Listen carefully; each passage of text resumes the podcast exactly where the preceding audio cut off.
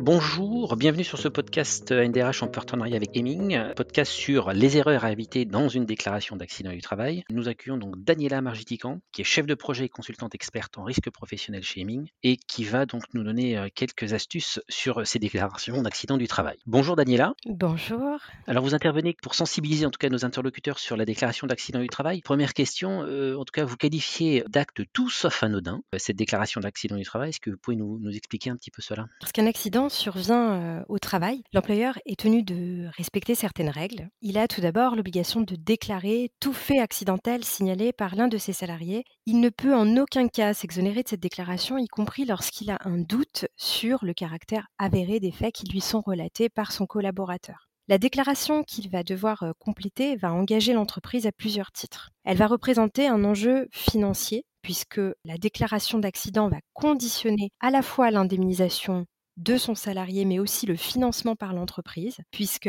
en cas de reconnaissance, l'accident va venir alourdir la charge, la cotisation accident de travail, maladie professionnelle proportionnellement à sa gravité. Ensuite, elle engage également la responsabilité de l'entreprise puisqu'elle est le premier acte déclaratif qui va être le point de départ d'une procédure de reconnaissance de la responsabilité de l'entreprise. Et enfin, elle représente aussi un enjeu social dans la mesure où elle va être communiquée parfois en interne et avoir des implications sur les relations sociales, mais aussi en externe et produire des effets sur les relations avec des tiers, comme l'inspection du travail par exemple. Donc c'est un acte qu'il convient de sécuriser. Or, cette étape est souvent négligée dans les entreprises puisque elle est perçue par manque de temps, souvent de sensibilisation des acteurs, comme une formalité, une contrainte. Vous parliez de survenance dans le cadre du travail. Il y a peut-être aussi un, point à, préciser pour euh, nos, auditeurs.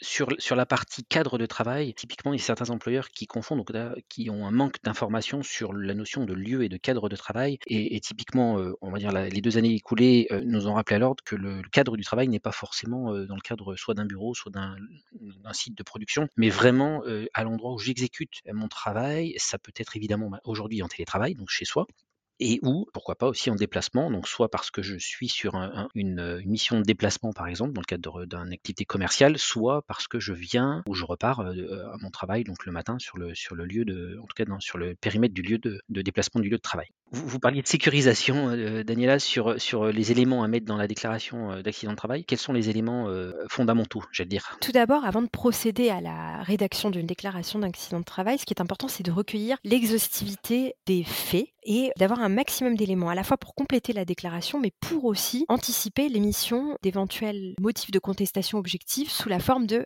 réserve. Donc l'important, c'est de découper la phase de recueil des faits dans euh, un document ou euh, sous un, format distinct de la rédaction de la déclaration pour permettre de prendre du temps et du recul sur l'événement et sur les faits qu'on va être amené à déclarer. ce qui veut dire que, vous préconisez la, mise en place, par exemple, d'une procédure et d'un document spécifique pour recueillir les informations, puisque si je comprends bien, le déclarant est n'est pas forcément la personne qui est soit témoin, soit la responsable de la personne en question. Ce qui veut dire qu'il y aura donc deux procédures, une procédure de, questionnement sur un certain nombre d'observations, et puis ensuite la déclaration en elle-même, ce qui permet de faire un travail un peu plus approfondi pour avoir les bons éléments lors de la déclaration.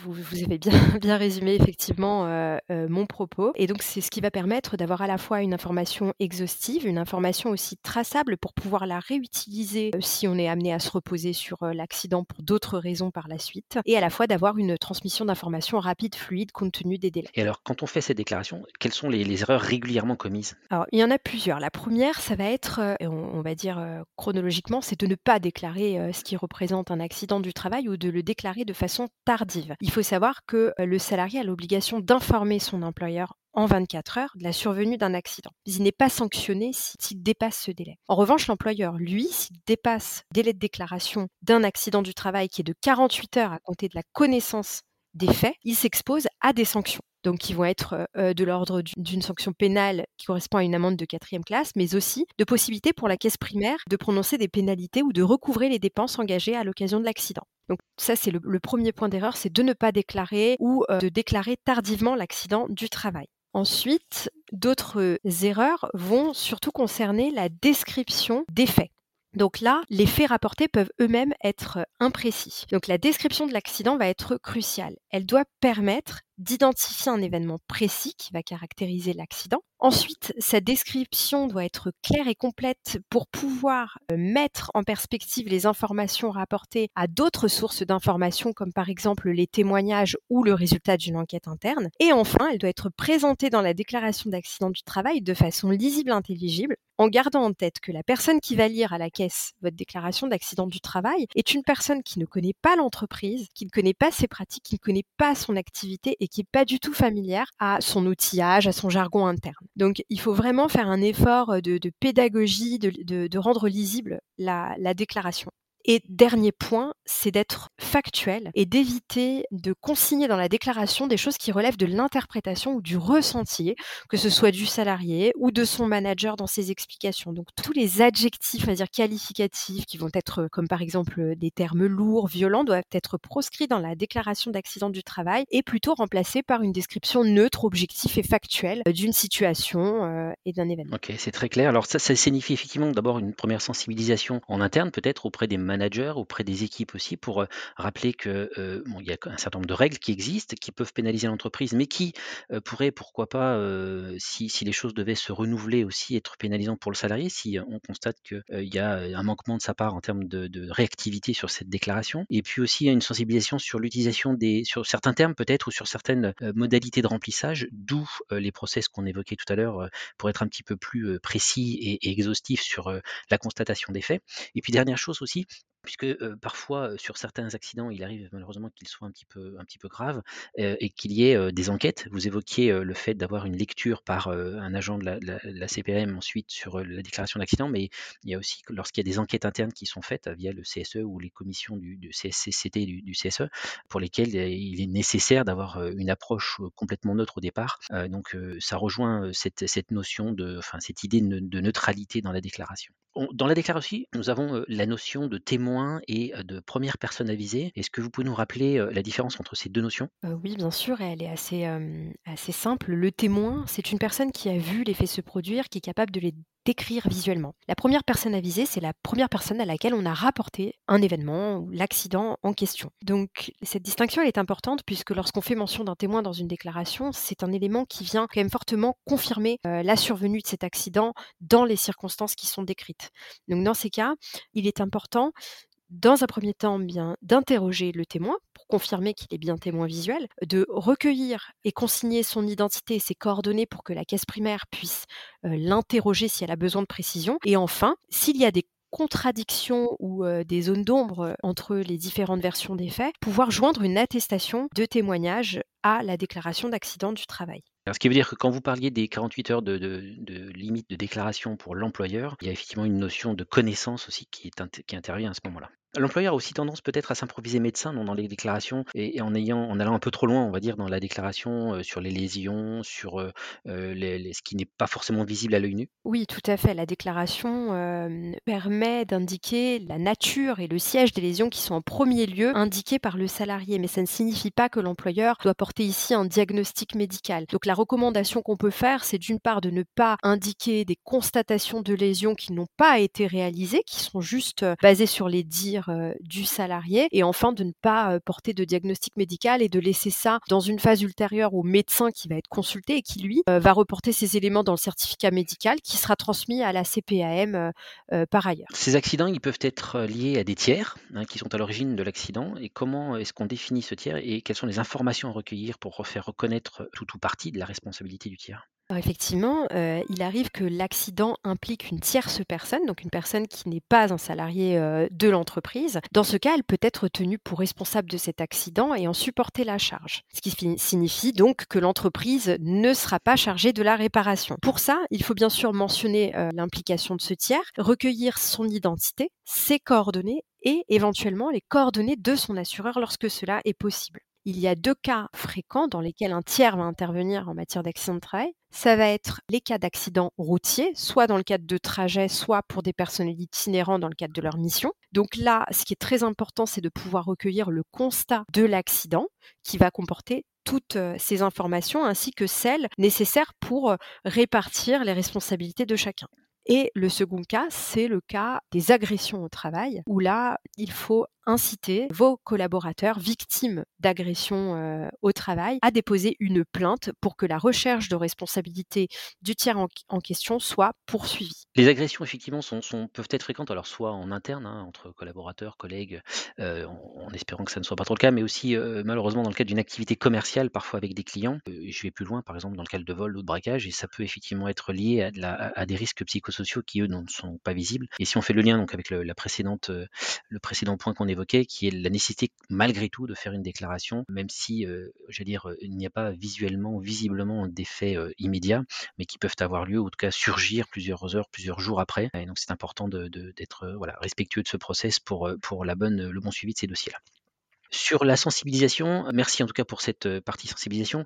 Il y a un sujet pour terminer qui est majeur, qui est, on l'a évoqué rapidement tout à l'heure, mais qui sont les réserves que l'on peut émettre lors de, la déclaration d'un accident. Est-ce que vous pouvez nous donner quelques informations? Je crois qu'il y a quelques changements récents.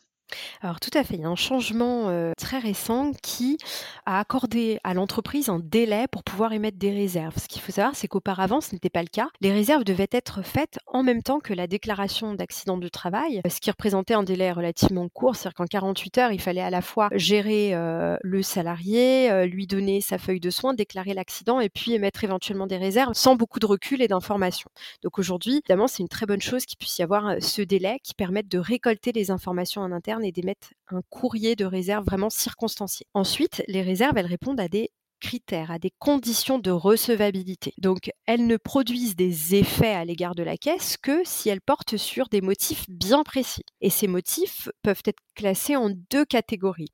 La première, ce sont les réserves qui vont exprimer des doutes sur la véracité, le caractère avéré de l'accident, et en s'appuyant sur des éléments objectifs. Donc ces éléments, ça peut être l'absence de témoins, l'absence de constatation après l'accident, l'absence de signalement de l'accident dans un délai court et éventuellement des contradictions, des incohérences dans les faits relatés. Le deuxième, on va dire, motif de réserve, ça va être des réserves qui vont porter sur l'origine professionnelle de l'accident. Donc là, c'est lorsque notamment vous estimez que la lésion, l'état de santé du salarié n'est pas en rapport avec le travail, avec l'accident du travail, mais avec une cause qui est totalement étrangère au travail. Donc on peut citer ici le cas du malaise, par exemple. Vous avez un salarié qui euh, va être victime d'un malaise, d'une dégradation subite de son état de santé, mais sans aucun lien avec le travail. Et bien à ce moment-là, il faut effectivement exprimer cela dans euh, un courrier de réserve.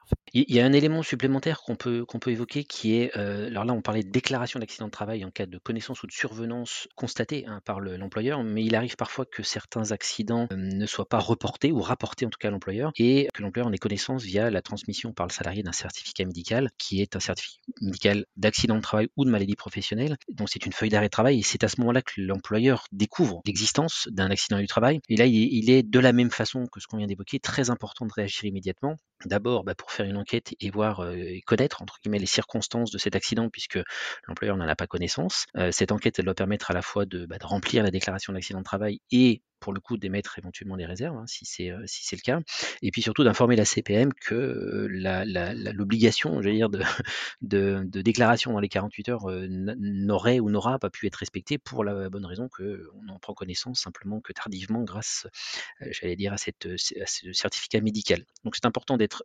réactif systématiquement, euh, sachant que dans les réserves, vous évoquiez le, fait que voilà, tous, ces, tous ces documents sont aussi euh, transmis, ou en tout cas transmissibles aux salariés, et que donc euh, plus on est objectif, moins il y a de, capacité d'interprétation d'un côté et de l'autre. Oui, tout à fait. Les réserves, depuis peu, sont maintenant systématiquement transmises aux salariés, puisque ce qu'on veut instaurer, c'est un échange contradictoire entre le salarié d'une part, l'employeur d'une part, et la caisse qui est, entre guillemets, l'arbitre au milieu. Donc le salarié va prendre connaissance des réserves que vous portez auprès de la CPM et va être invité à y répondre. C'est pour ça qu'il faut être très vigilant dans ce que vous indiquez dans vos réserves et bien sûr toujours rester très objectif, ne pas porter d'éléments qui peuvent être perçus comme discriminatoires par le salarié ou être simplement subjectif ou dans, dans, un esprit de remise en cause de sa bonne foi. Voilà. Donc toujours ici une nécessité d'objectivité dans la démarche. Bah, Daniela, merci beaucoup pour ces précisions. Euh, je rappelle, Daniela Margitican, vous êtes euh, euh, chef de projet et consultante experte chez Heming, et donc ce podcast réalisé avec l'NDRH chez Heming en partenariat sur les sujets un petit peu sensibles des, erreurs à éviter dans le cadre déclaration d'accident du travail. Pour ma part, je suis Christophe Larnaud, je suis DRH à temps partagé chez TIUP. Daniela, je vous remercie encore pour ces échanges.